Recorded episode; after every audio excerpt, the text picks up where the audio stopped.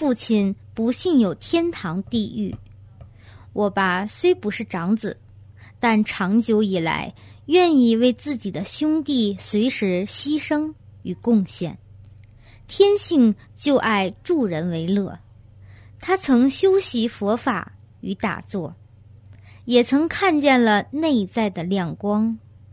即使如此，他还是不信真的有来世、天堂与地狱。他曾说：“涅槃在我的心中，打坐仅仅让我们的心平静下来，工作时有好效率罢了。”我该怎样指引他呢？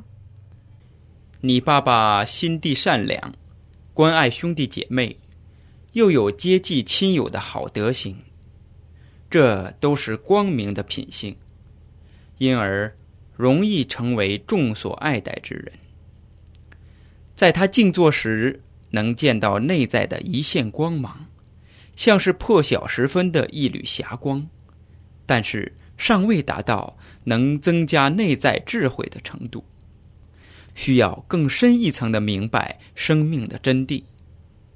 今后你要不断的鼓励他一直打坐，达到圆满的光明境界，才能让他更明白佛法。